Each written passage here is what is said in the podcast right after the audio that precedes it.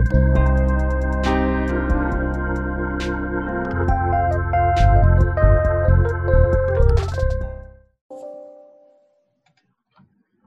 a todos, sejam muito bem-vindos à Conexão Capital, sessão de encontros da Capital Aberto. É, meu nome é Beatriz Quesada, eu sou repórter aqui da revista e vou mediar o nosso encontro de hoje sobre esse momento de bull market da Bolsa Brasileira que a gente está vivendo.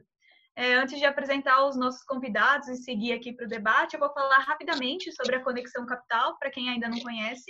A Conexão é um espaço onde todas as semanas a gente promove encontros abertos com entrevistas e debates é, sobre temas que estão impactando o mercado de capitais. E o acervo com todos esses encontros fica disponível no site da Conexão Capital. A gente vai deixar o link aqui no chat do Zoom e do YouTube para quem quiser checar os outros conteúdos que a gente já discutiu por aqui. É, lembrando também que vocês podem usar o chat para enviar as perguntas e comentários de vocês durante todo o debate. Fiquem à vontade para ir falando aqui com a gente. A gente vai ficar de olho em tudo que vocês estiverem mandando. E, bom, já entrando um pouco no tema do nosso debate, hoje a gente vai falar sobre essa tendência de alta da Bolsa em meio à ameaça de recessão causada pela pandemia de Covid-19. A expectativa do mercado financeiro, medida pelo Copom e apresentada nessa segunda-feira, aponta que o PIB brasileiro deve sofrer uma contração de 5,62% esse ano, em 2020. Já o Banco Mundial e o Fundo Monetário Internacional têm projeções mais pessimistas e prevêem, respectivamente, quedas de 8% e de 9,1% do PIB do Brasil esse ano. Ainda assim, é, parece que o pior para o mercado de capitais já passou. O pior resultado que a gente teve no Ibovespa foi 23 de março, quando o índice marcou 63.570 pontos, e de lá para cá a marca dos 100 mil foi recuperada. O índice já registrou quatro meses consecutivos de fechamento em alta. E para entender se existem razões para se preocupar com esse bull market, a gente vai conversar hoje com o Evandro Butini, diretor de gestão de fundos líquidos da Rio Bravo Investimentos, e o Guilherme Loureiro, sócio cofundador e economista-chefe da Trafalgar Investimentos. É, sejam muito bem-vindos os dois. Eu vou começar fazendo as perguntas para vocês. Eu queria pedir só que antes de vocês responderem as perguntas, que vocês façam uma breve introdução é, da carreira de vocês, contar um pouquinho aqui para quem está assistindo um pouquinho mais sobre vocês. É, vou começar com o Evandro. Eu queria perguntar é, o que explica o bull market em plena pandemia, né? Quais são os motivos para esse crescimento, se as perspectivas para a economia são tão duras? Legal. Boa noite a todos. Obrigado, Beatriz Capital Aberto, pelo, pelo debate, pelo espaço. É, eu, eu sou economista de formação, de graduação e mestrado, trabalho na Rio Bravo há mais de 12 anos, boa parte desse período como, como economista.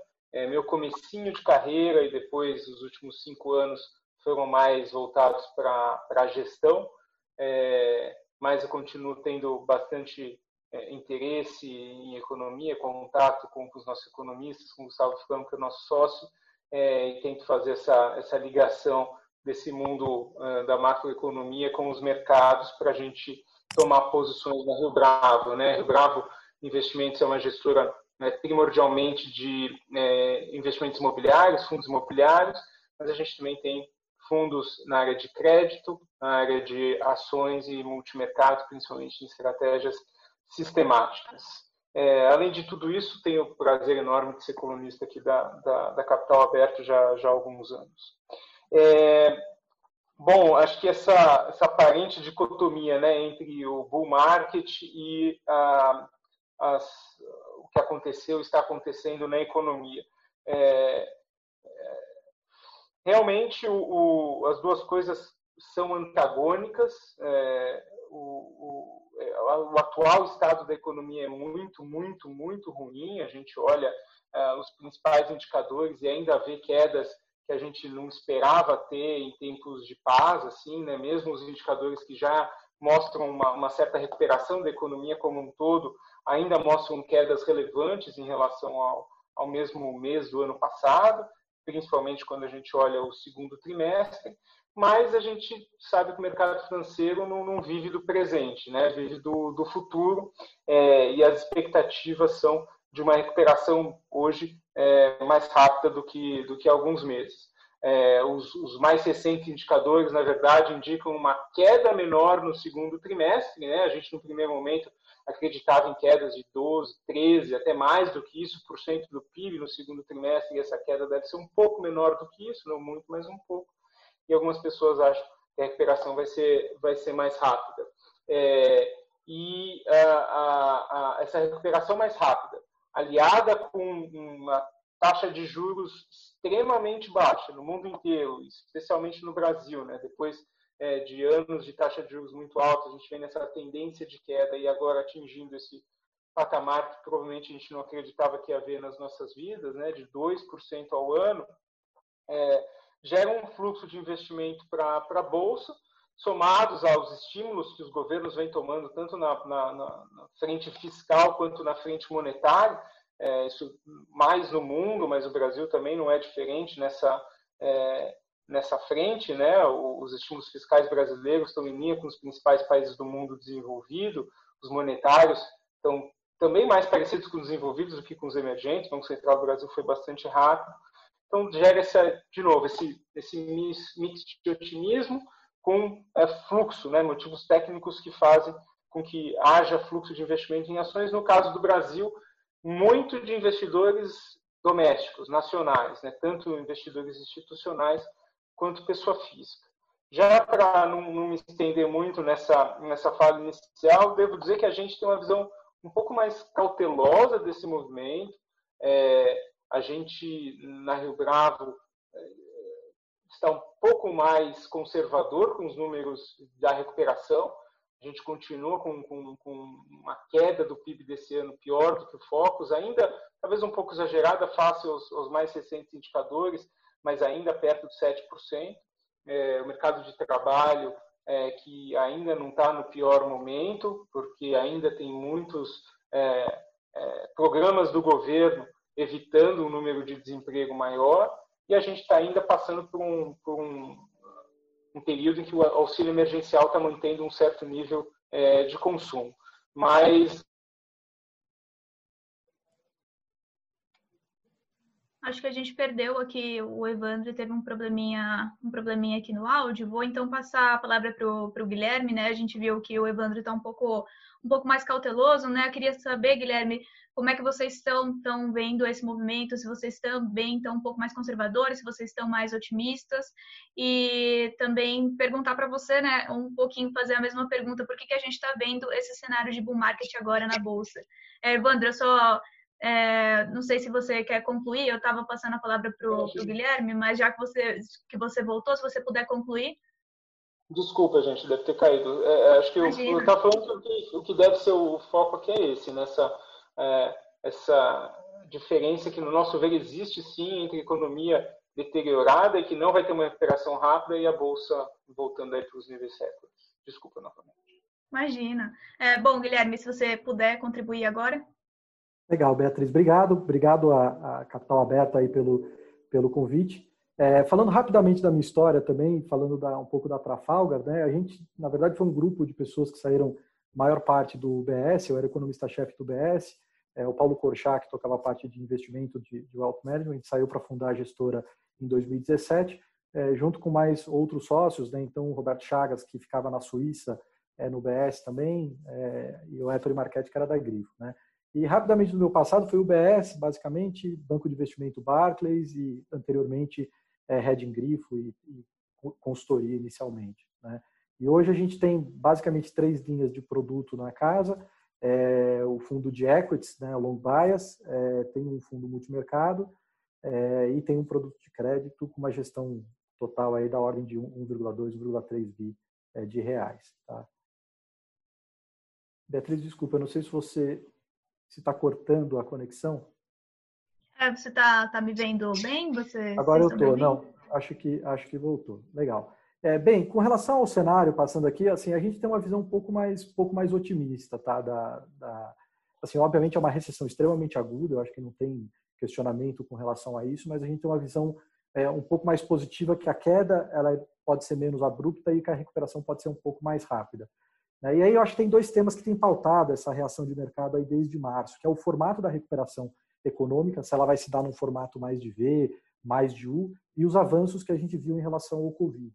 Né? Eu entendo que pode parecer muito estranho, a gente está observando o mercado caminhando super bem no meio de uma recessão, mas geralmente é assim que o mercado funciona, né? quase como um indicador antecedente. Então, padrão pós-crise, quase todas as crises, o mercado cai antes, a gente digere essa questão da recessão, tenta entender é, a gravidade da crise, e aí quando a incerteza diminui, a gente começa a ter alguma visibilidade, geralmente é, os mercados andam, andam na frente. Né? O lado bom é que assim o fato do mercado estar tá bem, ele está vendo uma recessão mais curta, né? que é um pouco a nossa cabeça também, assim não mais do que dois trimestres na maior parte dos países, então teoricamente ela fica circunscrita ao, ao começo do ano, né? Como base de comparação, se a gente for olhar historicamente em vários países, menos de 5% das recessões globais tem essa característica. É, a gente enxerga uma recuperação já a partir do terceiro trimestre e uma recuperação mais rápida também do que o mercado do que o mercado é, imaginava. Então, acho que na margem os dados têm vindo até um pouco com esse viés, apontando uma queda aí mais na casa de 8% aí para o segundo trimestre, com uma recuperação mais rápida no terceiro tri e o contágio também que parece um pouco mais controlado, que era uma preocupação grande é, inicialmente. E aí eu acho que está associado a alguns pontos, né? A taxa de contágio do vírus que começou muito alta, né? Então uma pessoa contaminava quatro, hoje a gente está falando de norma, padrões mais normais é, a questão do sistema de saúde, que era uma das preocupações de achatar a curva, é, eu acho que hoje, quando a gente olha os lugares mais afetados, mesmo nos Estados Unidos, Flórida, é, alguns dos estados mais afetados, a gente ainda não bateu esse limite é, do sistema de saúde. E eu acho que o tema final aí que é importante, mas ainda existe bastante dúvida, que é com relação à, à solução definitiva, né, que passaria aí por uma por uma vacina. Eu acho que na margem a gente tem também informações um pouco mais promissoras, né. Com relação ao tratamento de fatalidade, na margem também medicamentos que também têm funcionado bem, como dexametasona, enfim, não é, é, é questão mais médica, mas os estudos que têm saído têm mostrado uma eficácia bastante grande para reduzir a mortalidade. Então, sim, de forma resumida, nosso viés é um pouquinho mais positivo. De novo, não que seja uma crise é, é, pouco aguda, muito aguda, é uma das piores que a gente já passou, né? Mas ainda assim, a gente está falando de Brasil aí provavelmente no ano caindo entre 4, 4,5, que é melhor que o consenso, com uma recuperação aí da ordem também de 4, 4,5 no ano que vem. Tá, tá ótimo. Eu queria também é, já passar a segunda pergunta para você, Guilherme, para a gente inverter um pouco. É, você falou que você está um pouco mais otimista, que você acredita que essa recuperação do mercado, né, ela acontece um pouco antes do que vem a economia, mas a gente vê também algumas especulações se a gente não estaria vivendo um cenário de bolha. E eu queria saber a sua opinião sobre isso se os otimistas, se os, os investidores estariam otimistas demais e isso poderia estar causando uma distorção. Legal. É bem, a nossa, nossa visão não é, não é de bolha, tá? Eu acho que um risco que a gente observa é que o mercado já está precificando um cenário bastante positivo. E quando a gente olha para a questão de assimetria, né, o quanto você tem para perder versus quanto você tem para ganhar, é, para montar uma posição em bolsa, ela já não é mais tão interessante como a gente via há quatro meses atrás. Né? Mas eu vou passar rapidamente pela nossa forma de pensar, que eu acho que talvez exemplifique um pouco mais tanto a questão do nosso otimismo lá atrás, como um pouco do que a gente, como é que a gente vê a situação atual. Tá? Na Trafalgar, particularmente, a gente não trata um cenário só. Obviamente, a gente tem um cenário básico, é o cenário que a gente acha é, mais provável, né? mas a gente tenta tratar outros cenários para entender quais são os riscos e o que isso significa em termos de preço. Né? E aí, quando a gente volta no tempo, como você colocou, né, o low da bolsa foi lá 63 mil pontos, né, ali entre final de, final de março, começo de abril, é, vindo de quase 120 mil pontos. Né? Quando a gente olhava para frente, a gente falava, pô, você tem o cenário de recuperação em V, que era o que a gente acreditava mais. Né? É, a gente olhava para frente e via a bolsa provavelmente retornando aí por valuation, tudo para casa de 105, 110 mil pontos, na data, a gente atribuía mais ou menos 60% de probabilidade para esse cenário. Né?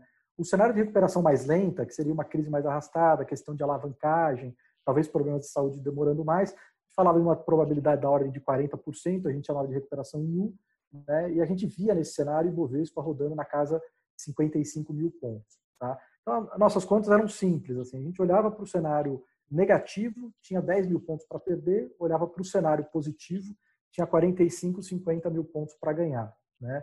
Então, não só o cenário era mais provável, como a relação risco-retorno era bastante, bastante atrativa. Né? Hoje a situação ela se inverte um pouco. Assim, o cenário mais provável na nossa cabeça continua sendo esse de recuperação mais forte. Né? Inclusive ele ganhou probabilidade porque na margem a gente tem visto esses dados um pouco mais um pouco mais fortes confirmando essa, essa nossa visão, mas o ganho é menor. Né? Então isso justifica um risco é, um pouco menor nas carteiras. Tá? É, mas, assim, respondendo sua pergunta direta, a gente não vê os níveis atuais de preço como um sinal de bolha. Pelo contrário, a gente acha que tem fundamento, é, é uma questão só que o mercado está conseguindo enxergar um pouco mais adiante. Evandro, queria saber se você concorda, qual é a sua opinião sobre isso. Você até citou um pouco né, que essa alta está ancorada é, no, no mercado nacional, né? a gente vê uma entrada forte da pessoa física, que também poder, é, é um dos fatores que se atribui a essa formação de bolha. Queria saber sua, sua opinião sobre isso. Acho que apesar de ter uma visão mais é, pessimista do que, o, do que o Guilherme, também concordo que não, não, parece ter sinais de bolha, mas uma questão mesmo de retorno esperado nos níveis atuais não ser tão atrativo. E acho que é, também é importante descer para o nível das empresas. Né? Algumas empresas estão com, com valuation um pouco mais exagerados, preços muito esticados frente à realidade com que a gente acredita dos resultados dessas empresas, isso normalmente em, em algumas uh, empresas mais voltadas para consumo doméstico. Agora tem outros, uh, outras empresas, outros setores que não têm um valuation tão esticado assim, não exige um crescimento tão absurdo e, e, é, e, a gente até tem posições nessas empresas. É, então, bolha, acho que não, não parece ter um problema de alavancagem enorme no Brasil. É, não vejo bolha, vejo mesmo uma economia que, na minha opinião, cai um pouco mais é, esse ano, não se recupera tanto no ano que vem, tem um problema de crescimento estrutural e que isso tem que estar tá, é, tem que estar tá, é, incluído aí nessas contas de valuation que a gente faz da, da, da, da bolsa. Né? Se a gente for simplificar aqui, a bolsa hoje ela é um terço empresas do setor financeiro é, que estão com valuation até é, em linha com, com a média histórica, ou seja, não estão com, muito caras se você for analisar o passado, mas elas têm um desafio aí pela frente de, de é, digerir um pouco essa crise, que eu não acho que vai ser o maior dos problemas, mas tem uma, uma, uma competição tecnológica importante e tem uma, é, uma pressão por redução de spreads também muito relevante quando a gente fala dos bancos. Né? Um terço da bolsa é commodities ou exportadoras, e aí vai depender muito do que de cenários para preço de, de, de commodities, que na média é, é, não estão metais estão num patamar bom, mas petróleo, celulose estão num patamar ba, baixo, carne está num patamar alto, então aqui também não tem muito é, muito é, muito.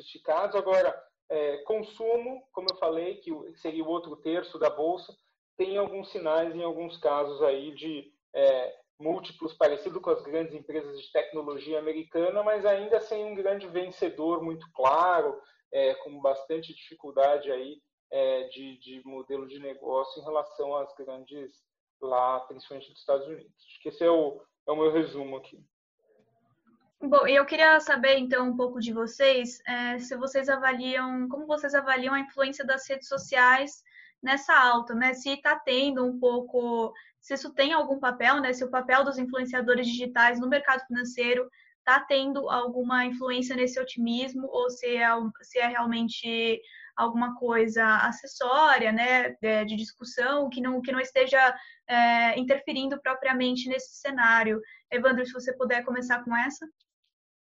Cientificamente, assim, acho que ainda não tem nenhuma evidência ou nenhuma prova muito cabal é, acho que pode até ser, ser um, um campo para estudos futuros aí, porque é, acho que tem, tem assim sinais de que sim, pode ter a ver, é, pode ter esse, esse efeito de pega as pessoas em casa por causa da quarentena, né? Muitas pessoas até com, com quantidade de trabalho reduzida e soma esse é, tempo que as pessoas passam na, na, na internet, descobrem esses influenciadores, essas facilidades de, de de negociação vira quase uma aposta, né? E o que é mais interessante, a gente está falando de Brasil aqui, que acho que é onde a gente talvez deveria focar mais, mas algo parecido acontecendo nos Estados Unidos também, né? Nos Estados Unidos tem um site de, de, é, de plataforma, de corretora muito voltado para a pessoa física chamado Robinhood, e esse, e, e esse site está sendo muito utilizado por essas pessoas físicas que estão em casa, nos Estados Unidos, o auxílio emergencial deles foi bem significativo, né? Se a gente pegar em relação à renda, à renda média, 600 dólares por semana. Então, acho que ficou ali quase uma, uma escolha entre vou jogar poker ou vou entrar no Robinhood e, e negociar. E, E tem casos de ações muito específicas, né? É, ações que estavam muito alavancadas, que tinham caído muito ou que tinham problemas, e aqui os casos mais que vem à minha mente é Hertz e Boeing, que foram extremamente treinados por, por pessoas físicas. Aqui no Brasil, acho que a gente tem alguns exemplos parecidos de ações que acabam girando muito, né, pelo que a gente vê nos fóruns de pessoa física, Oi e algumas outras empresas desse setor de consumo que eu mencionei que estão com, com valuation bastante é, caros, é, mas não, não dá para te dar uma resposta categórica. Parece haver evidências de que é, tem essa, é, essa, esse efeito dos influenciadores, das redes e dessas novas tecnologias de, de negociação é, junto com as pessoas em casa. Mas aí, de novo, no Brasil, um pouco no exterior também, tem o fato da taxa de juros estar muito baixa. Então, se as pessoas têm uma, uma, uma expectativa de retorno e não ajustam essa expectativa de retorno, elas têm que correr mais risco para obtê-lo, né? E um dos jeitos de correr mais risco é indo para a bolsa. Guilherme, queria também ouvir sua opinião sobre esse assunto. Se você acha que os influenciadores estão tendo um papel nesse otimismo, né? E se, se sim, eu queria que você pudesse também citar alguns exemplos, como, como o Evandro fez, se você puder também trazer a sua, a sua visão sobre o assunto. Claro, claro. Bem, assim, eu acho que quando a gente olha os números, é o fluxo, né, de uma forma mais ampla. Eu acho que não tem dúvida que o fluxo de pessoa física ele foi relevante esse ano. Né? Acho que mais da metade do fluxo que a gente viu aí entre 45 e 50 bi de reais é, esteve associado à pessoa física, mas eu acho que é uma mudança é, do setor também. Né? No passado eram mais investidores institucionais que faziam alocação e a gente está vendo uma mudança é, nessa, nessa direção de pessoas físicas serem cada vez mais, mais ativa. Né? Mas eu, a minha impressão assim com relação à rede social é até mais ampla. Né? Eu acho que elas tiveram um, um papel importante no sentido de educação financeira das pessoas, das pessoas físicas, né?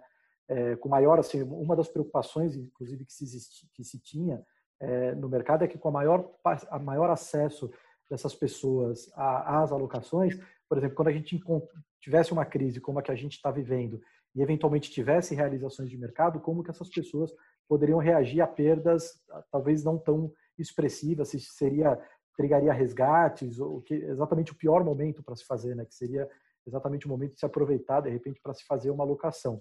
E o que a gente observa, na verdade, é que não aconteceu, foi o contrário. O que a gente está vendo é uma, uma, um, um incremento dessas alocações. Então, em geral, as pessoas aproveitaram a queda de preço para fazer para fazer esses investimentos. E eu acho que mostra, de certa forma, a maturidade desse, desse investidor. Então, vejo como uma visão positiva. Assim, eu, concordo com o Evandro que não tem, é difícil você associar a, a, o, o, a performance de mercado com o investimento de pessoa física, é, mas o que a gente olhando os números, né, é, nu e cruz assim, a gente realmente observa uma participação grande, mas eu acho que, de novo, acho que tem fundamento, tá? O movimento, não acho que é sem fundamento, não. É interessante, né? Porque às vezes a gente, a gente pensa qual é essa influência, né? Se está contribuindo para o otimismo que você está trazendo aqui é que é uma coisa é, dentro de um movimento mais fundamentado, né? E, bom, a gente falou um pouquinho, o Evandro testou o caso dos Estados Unidos, queria então pedir para vocês fazerem uma comparação com outros mercados, né? A gente está com esse cenário de alta aqui, queria que vocês falassem um pouco como é que está fora do Brasil, se outros mercados também estão experimentando períodos de alta, ou se a gente está vivendo uma coisa, é uma situação um pouco deslocada do resto do mundo. É, Guilherme, se você puder iniciar com essa aqui. Legal, vamos lá.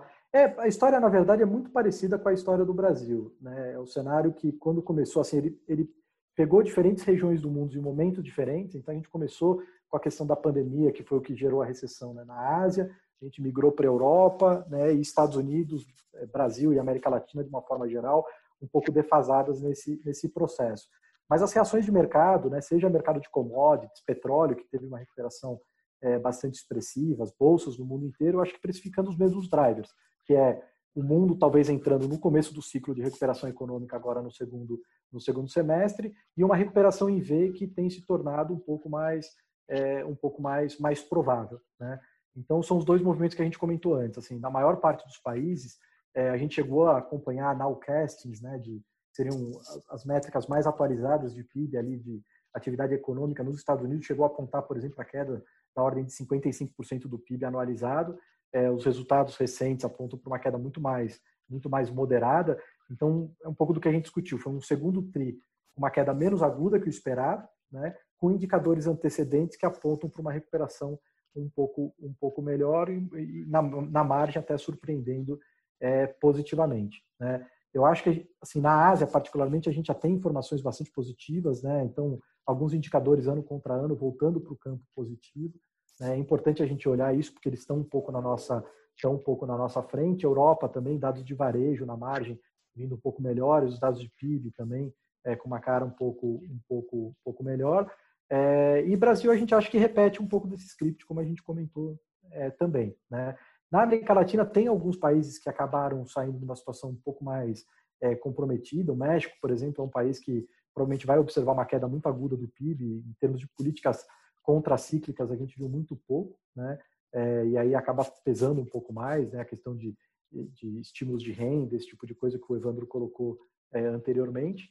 Né? Mas eu acho que, de uma forma geral, é muito parecido com, com os temas que a gente está tá discutindo aqui aqui no Brasil, que é a taxa de a, evolução do contágio e a cara da a cara da recuperação, né? Aliás, um ponto que eu acho que vale a pena falar de mundo, né? Porque foi um pouco do que eu não falei por que a gente estava mais otimista, né? Mas um, um, tema que permeou muito a nossa cabeça, né? A gente particularmente gosta muito de olhar para trás, né? Olhar bastante para o passado para tentar entender o futuro, né? E quando aconteceu essa crise, parece uma coisa super única, né? Você olha, pô, não, a pandemia, qual vai ser o impacto em atividade, como é que afeta? E a gente voltou nos Estados, né, particularmente nos Estados Unidos, que a gente tem dados bastante para trás, e identificamos uma pandemia também é, em 1957. Na época foi um vírus diferente, foi influenza A, H2N2, começou em Singapura, se espalhou pelo mundo inteiro, mas na época também ele foi super mortal, ele chegou a afetar coisa de um milhão, um milhão e meio de pessoas, matar mesmo, né? É, um milhão, um milhão e meio de pessoas, sendo que só nos Estados Unidos as fatalidades chegaram a mais de 120 mil pessoas.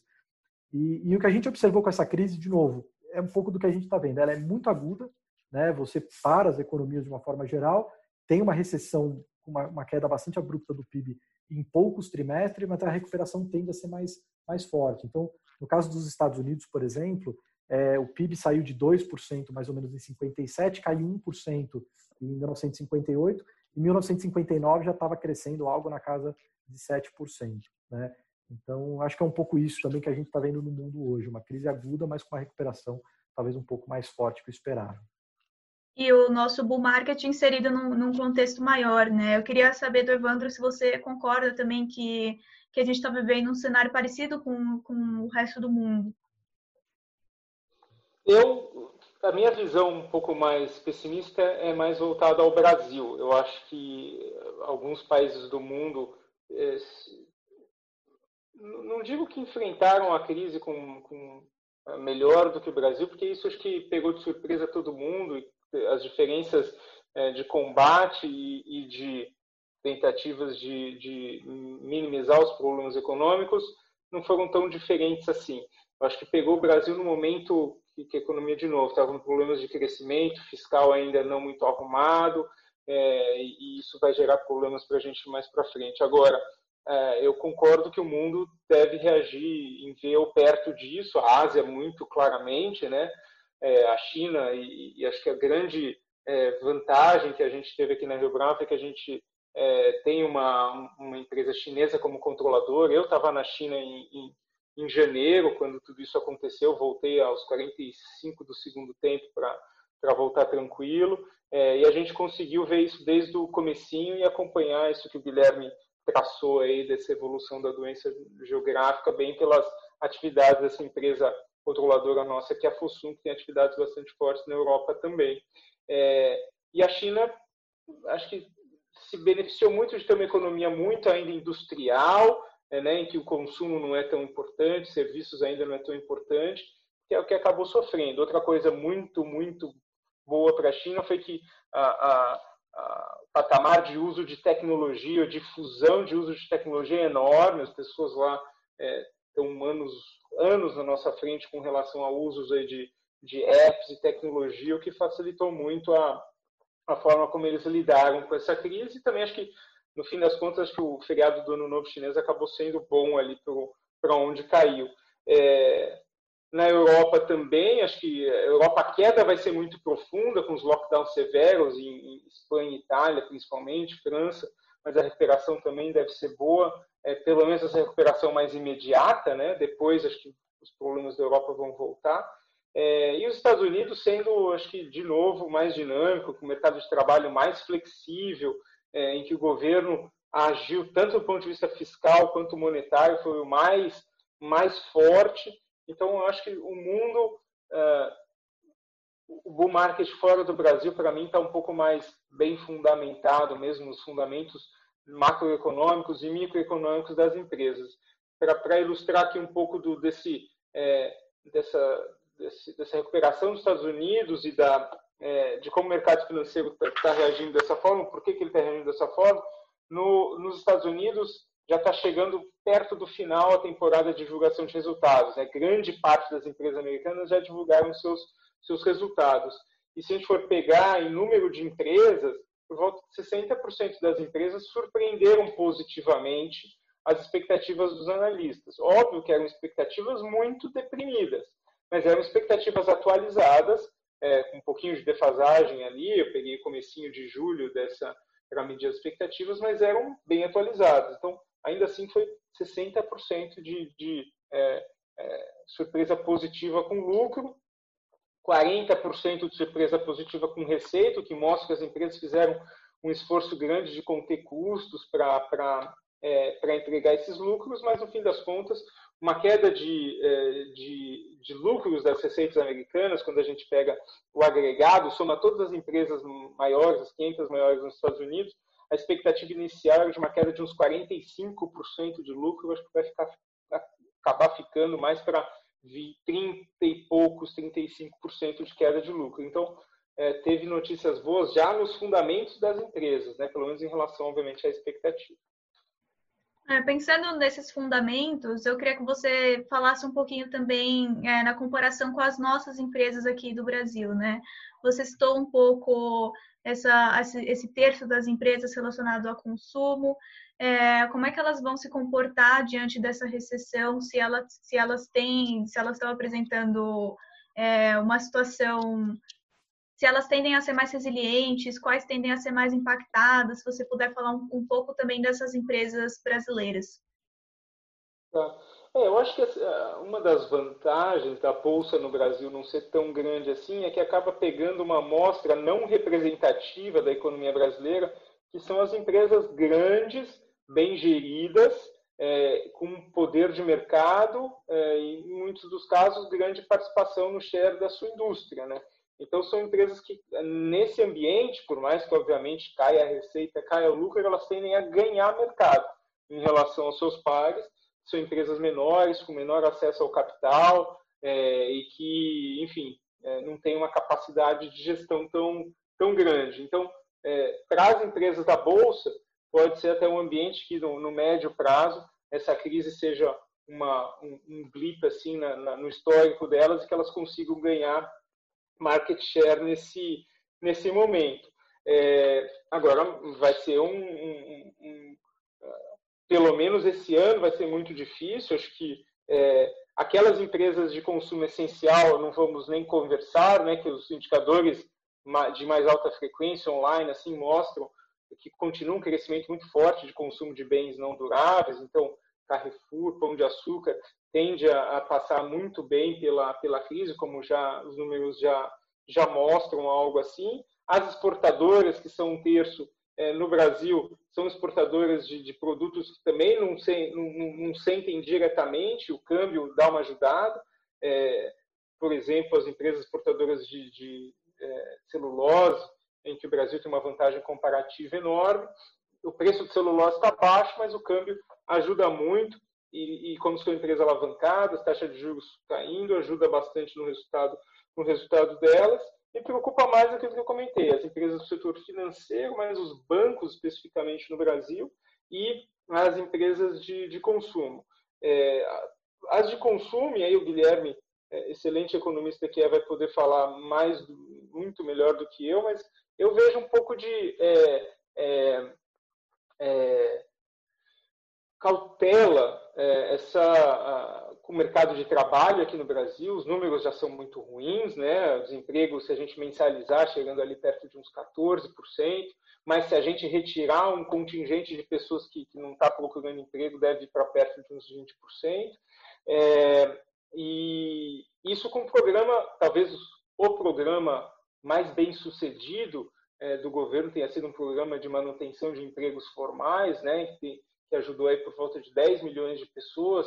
Me preocupa conforme esse programa for é, phasing out, for, for acabando, como é que vai ser o reflexo disso no mercado de trabalho. Mesma coisa com o auxílio emergencial. Tudo bem que deu aí uma sobrevida, mas quando ele acabar, como é que vai ficar o consumo das pessoas?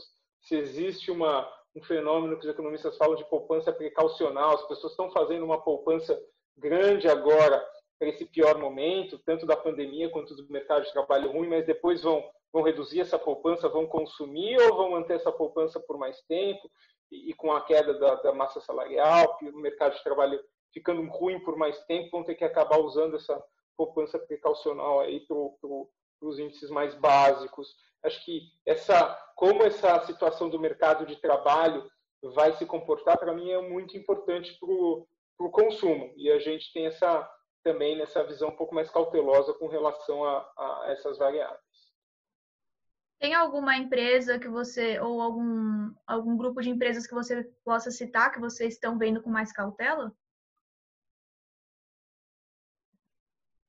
Olha, a gente, a gente se preocupa um pouco com os múltiplos de algumas varejistas no Brasil, que, de novo, tem o múltiplo de Amazon, é, que é uma empresa que é vencedora, que é, é quase, é, não é monopolista, mas tem market share enorme no mercado dinâmico, como é os Estados Unidos, operações globais, e a gente vê aqui no Brasil empresas que são é, de, de varejo muito mais tradicionais, é, tentando se adaptar a essa realidade, mas com cinco competindo para ser a vencedora no Brasil num, num, tipo de mercado que não parece ter lugar para muitas. Então, um setor especificamente de consumo aqui no Brasil é um setor que a gente hoje por exemplo, o nosso fundo de ações, que é um fundo de ações é, que só compra, né? a gente não fica vendido em ações, a gente não tem nenhuma posição.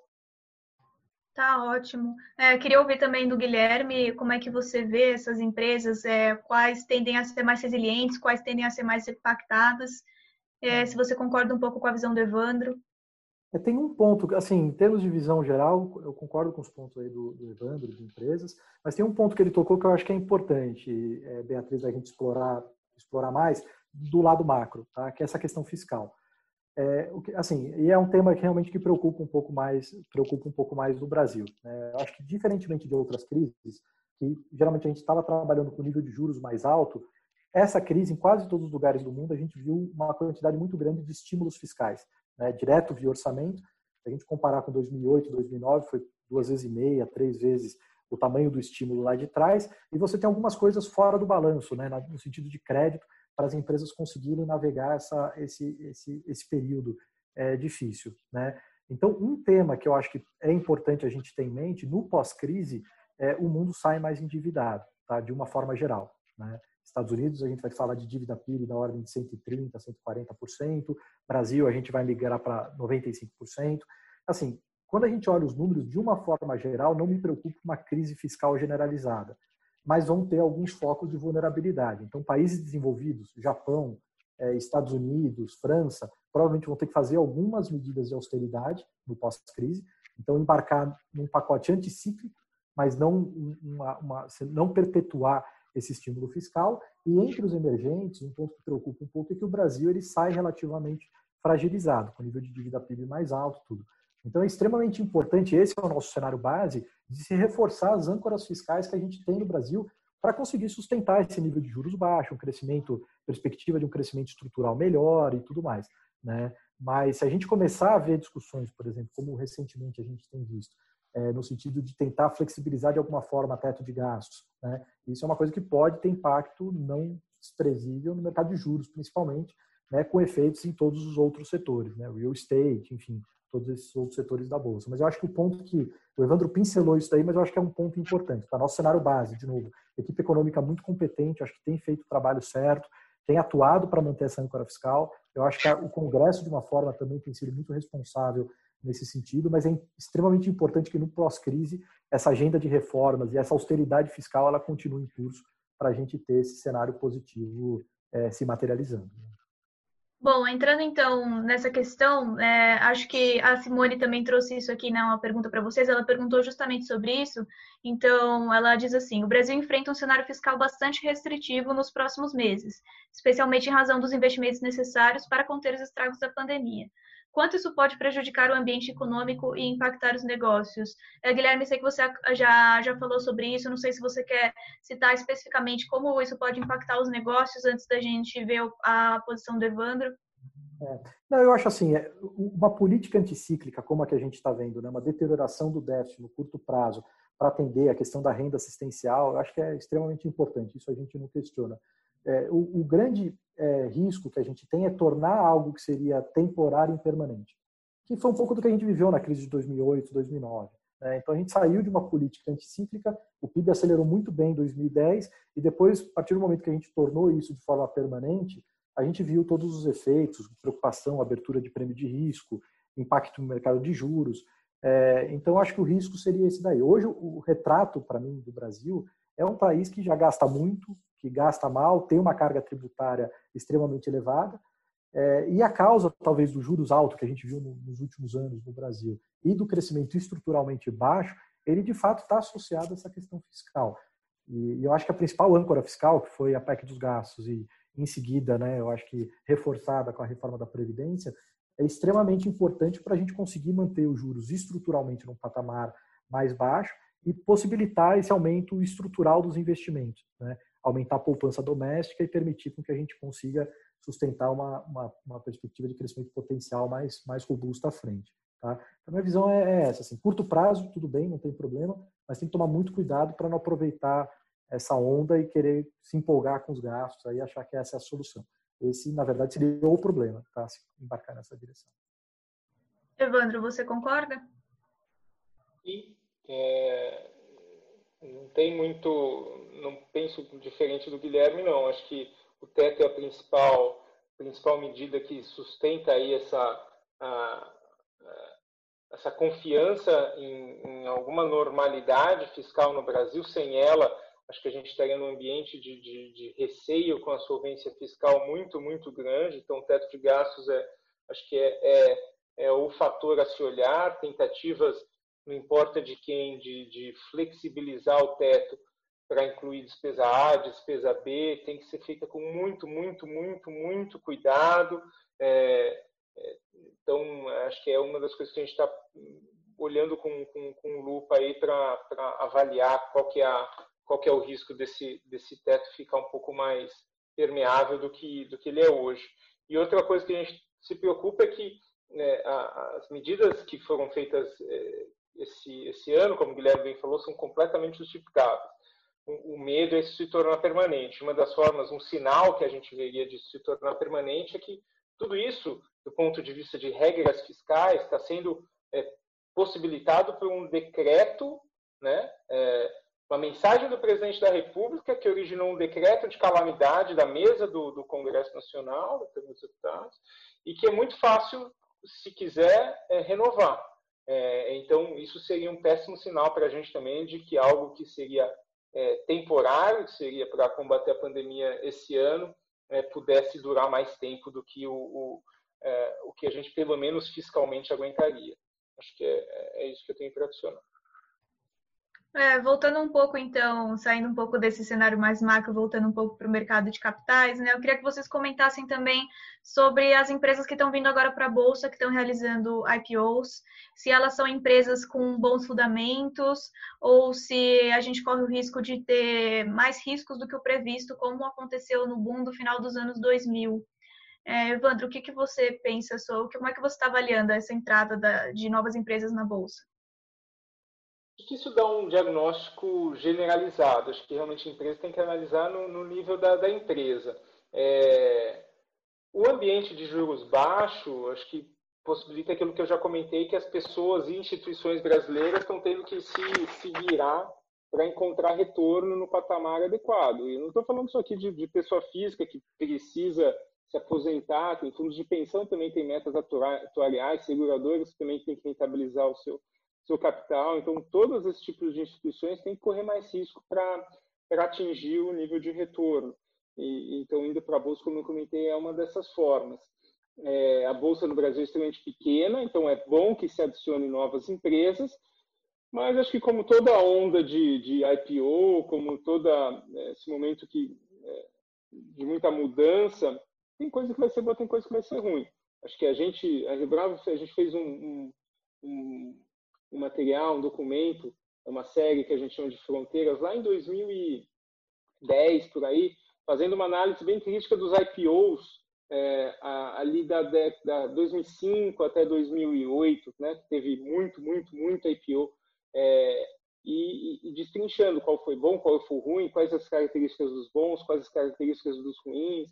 Normalmente, quando tem uma uma parte muito grande de secundário da oferta, né, quando é um private equity saindo, quando tem um controlador querendo diminuir a posição, não é um bom sinal, mas quando tem uma oferta primária que é para expandir as empresas numa a empresa numa num caminho que parece é, vencedor, que é o que ela já fazia e sabe fazer, pode ser um, um, sinal positivo. Mas a gente normalmente na Rio Bravo não entra em IPOs, tá? É, tem que ser algo muito muito interessante, é, mas sinceramente eu não consigo te dizer qual foi o último IPO que a gente entrou não. A gente gosta de empresas estabelecidas, que a gente conheça muito bem a gestão, conheça bem o modelo de negócio, seja algo é, de novo estabelecido e que a gente vai comprar para ficar é, alguns anos. Então a gente não, ainda não teve o, a diligência é, de olhar esses IPOs para o fim de investimento, porque é tudo ainda muito novo, então eu não consigo te dar uma resposta muito categórica, mas acho que como toda leva vai ter coisa boa e coisa, coisa ruim. Guilherme, como que vocês estão vendo essa, essa entrada de novas empresas na Bolsa?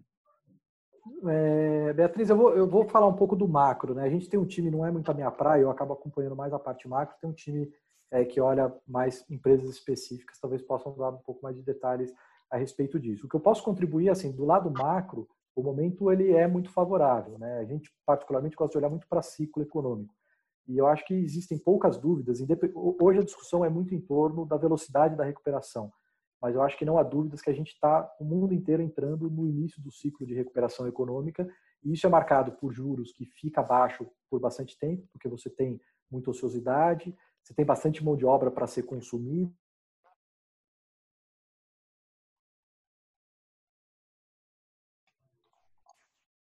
É... Perdão, é... Guilherme, eu não estou te escutando. Evandro, você está ouvindo ele? Não, só você, Beatriz, não ouço o Guilherme. É, Guilherme, a gente não está te escutando. Cortou? É, agora, agora voltou. Eu achei que talvez pudesse ser um problema meu aqui, mas a gente perdeu as suas últimas frases. Se você puder repetir. É, o, eu vi aqui, foi é, instabilidade na rede aqui, eu acho que deu, que deu um probleminha. É, não, eu acho o, o, resumo é assim, a gente, a gente, o mundo todo está começando agora o início do ciclo de recuperação econômica. Então, vai ser um período em que a gente vai crescer acima da linha de tendência na maior parte dos países, então o crescimento é superior ao crescimento potencial, a gente vai conseguir absorver é, mão de obra, os juros vai ficar baixo, não tem inflação, e a recuperação que a gente vai ver do lado da receita das empresas provavelmente não vai ser replicado do lado de custo. Então, é um período de expansão é, de alavancagem operacional bastante expressivo também. Né? Então, em geral, esse ambiente costuma ser muito propício para ações. Agora, do ponto de vista micro, é, eu não, eu não vou entrar muito nesse detalhe, porque realmente é o time mais de equities que acompanha, e aí, de repente, numa próxima vez, fazer uma, uma, uma live com eles, eles podem entrar um pouco mais nesses detalhes. Tá? Mas o, não, o tá é ótimo. É... Tá ótimo, sua visão geral já já tá ótimo. Eu queria também é, seguir um pouco sobre isso, a gente está chegando aqui nos minutos finais, então retomar é, o que a gente estava conversando no começo e perguntar para vocês quais as perspectivas né, para o final desse ano, se o mercado de capitais deve, se a Bolsa deve continuar com esses bons resultados nos próximos meses, mesmo com essa ameaça, como é que vocês veem o, o fechamento do ano é, em relação à, à, queda do PIB, como é que vocês estão vendo toda essa situação? É, Guilherme, se você puder começar. Claro, assim, se confirmando essa recuperação que a gente está que a gente está observando, né, que a gente acha mais provável, eu acho que a perspectiva ela é favorável. É, em termos de range ali de bolsa, a gente trabalha com algo na casa de 110 mil pontos até o final do ano. Então teria algo aí na casa de 8, 10% para ganhar, e no final do ano que vem, algo na casa de 120 mil pontos. Tá? Então, assim, é um ativo, já andou bastante, é fato, mas ainda tem um pouco mais, um pouco mais para andar. É, a gente acha que no câmbio também podem ter movimentos interessantes. Algumas, o que a gente viu inicialmente foi um movimento muito forte vindo de, de das bolsas, né? Os câmbios ficaram um pouco para trás, então a gente acha que tudo caminhando bem também pode ser algo, algo é, favorável, tá? Não só Brasil, mas como outros outros países também. E aí está um pouco associado também é um tema que a gente não acabou tocando, mas a questão da eleição americana. Né? O cenário que a gente tem trabalhado aí como cenário mais provável é um cenário de vitória da oposição, né, do Biden, é, e apesar dele provavelmente governar um pouco mais amarrado, né, é, porque provavelmente não leva não leva o Congresso, o que a gente espera é uma política comercial com a China talvez um pouco mais branda, tem um pouco de risco de piora fiscal na margem, com aumento de imposto, alguma algum risco de regulação setorial, entrando um pouco no ponto que você tinha comentado, né, o setor de tecnologia, setor financeiro, um foco um pouco maior na economia verde. Acho que todos esses fatores jogam na direção de um dólar um pouco mais fraco no mundo, que pode ser favorável para mercados emergentes e até dar um pouco mais de apetite, não só para a Bolsa, mas para o mercado de capitais também, é, conforme a gente entra aí no final do ano. Tá? Mas eu acho que essas são as minhas, essas são as minhas considerações aí com relação, a, com relação às perspectivas. Tá ótimo. Você até acabou respondendo aqui a pergunta do, do Reinaldo Campos. Ele perguntou exatamente sobre essa questão das eleições nos Estados Unidos, é, do conflito comercial entre Estados Unidos e China. Então, eu queria agora ver com perguntar para o Evandro, né, quais são as perspectivas de vocês também considerando esse cenário. Eu acho que eu concordo com, com o Guilherme que a gente pode discutir a velocidade da, da recuperação, mas a recuperação existe, ela vai ser com juros baixos, que acho que essa é a grande realidade aqui do Brasil, essa grande mudança aqui no Brasil. A gente nunca teve esse ambiente de juros baixos por tanto tempo, a gente teve uma experiência, infelizmente, sem sucesso, de um juros mais perto de 6 ali em 2013, acho que foi 2013, é, e agora a gente já está vindo de um período antes da, da crise e agora posterior em que o juros vai ficar extremamente baixo, é, a equipe econômica é, tem como uma das suas, das suas linhas uma, uma, um favorecimento do desenvolvimento do mercado de capitais, né? Se tem um jeito de fazer as coisas via mercado de capitais, mercado privado é, é melhor. É, e isso está tá sendo muito positivo para crédito, né? para fundos imobiliários, para securitização, para bolsa. Então, empresas que a gente nunca imaginava que a gente ia ver emitindo debêntures, é, operações que no passado não, não eram viáveis para fazer uma securitização de recebíveis faz sentido. Então, acho que essa que vai ser a grande mudança. É, então, uma certa desbancarização, um aumento muito grande de, de, de é, importância do mercado de capitais, eu acho que vai continuar, coisa que já estava acontecendo antes da crise. Né? Isso vai ser extremamente é, positivo para todos, né? nesse ambiente que, que pessoas e instituições precisam de mais ativos para gerar, gerar retorno. Para a Bolsa, especificamente, que é um pouco do que a gente está tá falando mais, acho que é, mesmo com essa visão um pouco mais cautelosa, tem empresas excelentes na Bolsa, de setores que vão se beneficiar. Um dos exemplos, B3, por exemplo, que está num setor é, que está tendo, é, enfim, ela é a, é a, a, gestante desse bull market, né? afinal, todos os trades acontecem lá, é, é, praticamente, na prática, é um monopólio, uma barreira de entrada muito grande, e uma alavancagem operacional enorme, então a gente gosta muito, é uma das maiores posições que a gente tem. Tem algumas empresas do setor de utilities que a gente gosta também, é, sendo Eneva, talvez a principal posição que a gente tem hoje nos nossos, nos nossos fundos. É, a gente gosta também da, da, de Pão de Açúcar, por exemplo, por, por ser defensiva no meio disso tudo e está num momento muito bom de melhora da sua governança corporativa, né, com, com, com as recentes é, mudanças no, no, no, na sua estrutura e adesão ao novo mercado. É, então, tem exemplos é, muito bons de empresas aqui no Brasil que mesmo nesse ambiente aí, que no macro, né, a gente está falando de bull market aqui em cima, é, no nível da bolsa, mas ali no nível das empresas tem coisas interessantes e tem coisas caras. Acho que cabe aí as pessoas fazerem a, a sua a, a, sua análise ou confiar em um gestor que, que faça. Para encontrar essas boas, essas boas oportunidades. A gente está é, é, tá gostando de, de, de, algumas empresas aqui no Brasil, outra Vale, para citar uma das do setor de commodities, talvez que seja o grande destaque em termos de valuation aí, é, de preço baixo, é, e, e, e, acho que é o último exemplo que eu cito aqui, mas a gente encontra assim empresas para se beneficiar no meio desse é, dessa visão um pouco mais cautelosa com crescimento futuro e aparentemente aí um bull market que já vem de um tempo, mas que há oportunidades. Vocês têm perspectiva de, de quanto a bolsa deve fechar esse ano? A gente não faz esse número macro, não. A gente olha no, no, no nível das empresas. Essas empresas que eu comentei para vocês são os nossos principais posições. É, a gente prefere trabalhar dessa forma, assim, mais micro do que macro na análise de, de bolsa. Tá ótimo. Bom, eu queria agradecer muito a participação de vocês dois, do Evandro e do Guilherme, no nosso debate de hoje e todo mundo que está assistindo a gente. Eu queria só terminar fazendo aqui uma pergunta do Francisco Barcelos para vocês dois, que é, que é uma pergunta de encerramento, né? Ele pede uma indicação de livro para vocês sobre esse tema que a gente tratou aqui hoje. Então, queria, é, se vocês puderem dar aqui uma, uma indicação final aqui para o pessoal que está escutando a gente. Guilherme, se você puder começar. Eu tô, eu tô tentando lembrar, tem um livro que a gente recomendou até na Expert da, da XP agora, é, que é um livro sobre processo de pensamento, só que eu perdi, me fugiu o título agora. Eu vou, deixa o Evandro responder, vou ver se eu me recordo aqui. Tá ótimo. É o do Kahneman, não é o do, não é o do Kahneman, né, Guilherme? Não é o do Kahneman, não é o do Kahneman. É, um, é, uma, é, um, é uma evolução do Kahneman, que é um livro de processo de pensamento, de forecasting, que assim, é uma coisa que a gente defende muito aqui na que a gente defende muito aqui na, na empresa, que é um processo muito estruturado de pensamento, né? E, e, é legal porque ele mostra muito o passo o passo a passo aqui, né? E... É nessa nessa linha do desculpa te interromper, Guilherme, nessa linha do, do, do Guilherme, eu concordo também, acho que é, a gente gosta muito de discutir na Rio processo de gestão. Às vezes a gente brinca que o que a gente faz é meio boring, se você for entrar lá na Rio Bravo, é meio chato, porque vai ser um processo, não vai ser um grande gênio sentado na frente do computador falando compra e vende, mas é uma tríade de livros de, de processo que o Guilherme citou, é, é, o Think, é o Pensando Rápido e Devagar, do Kahneman, tem um do, do Tetlock, que é sobre super forecasters, e o é do... Desculpa, é o do é Tetlock, é, esse é o super forecaster.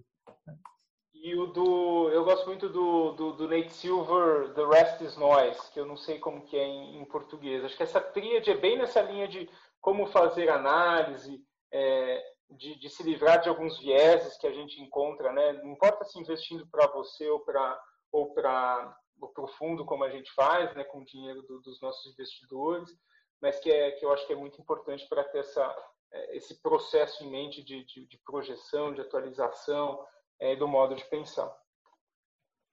É lógico que vocês até acabaram se completando aqui, né? É, não, obrigado, obrigado por ter lembrado, Evandro. Mas é, é um pouco isso. Assim, eu acho que o investimento, o passo a passo do investimento é você tratar cenários, primeiro, que foi um pouco do que a gente discutiu, é, entender o que é a precificação de ativos em cada um desses cenários e identificar as assimetrias, né? Então, acho que esse que é o, o sucesso na, na, gestão de recursos e é um pouco do que esses livros tratam. Né? Bom, obrigada, gente, por, por, essa, por essa live de hoje, por esse encontro que a gente teve aqui. Eu aproveito para convidar vocês que estão participando e todo mundo que está assistindo a gente para o nosso próximo encontro, que é às 6 horas, nessa quarta-feira. A gente vai falar com um analista sobre como é feita a análise ESG, que observa padrões ambientais, sociais e de governança dentro das empresas. Lá no site da Conexão Capital vocês encontram o calendário com os nossos próximos eventos, também o acervo com os nossos conteúdos passados. E no site da Capital Aberto vocês também encontram as colunas do Evandro, para quem se interessou pelas ideias dele, quer saber o que ele anda escrevendo aqui com a gente na Capital Aberto, lá também tem todos os conteúdos. É, obrigada mais uma vez, boa noite para todo mundo. Obrigado, Beatriz. Obrigado, Evandro.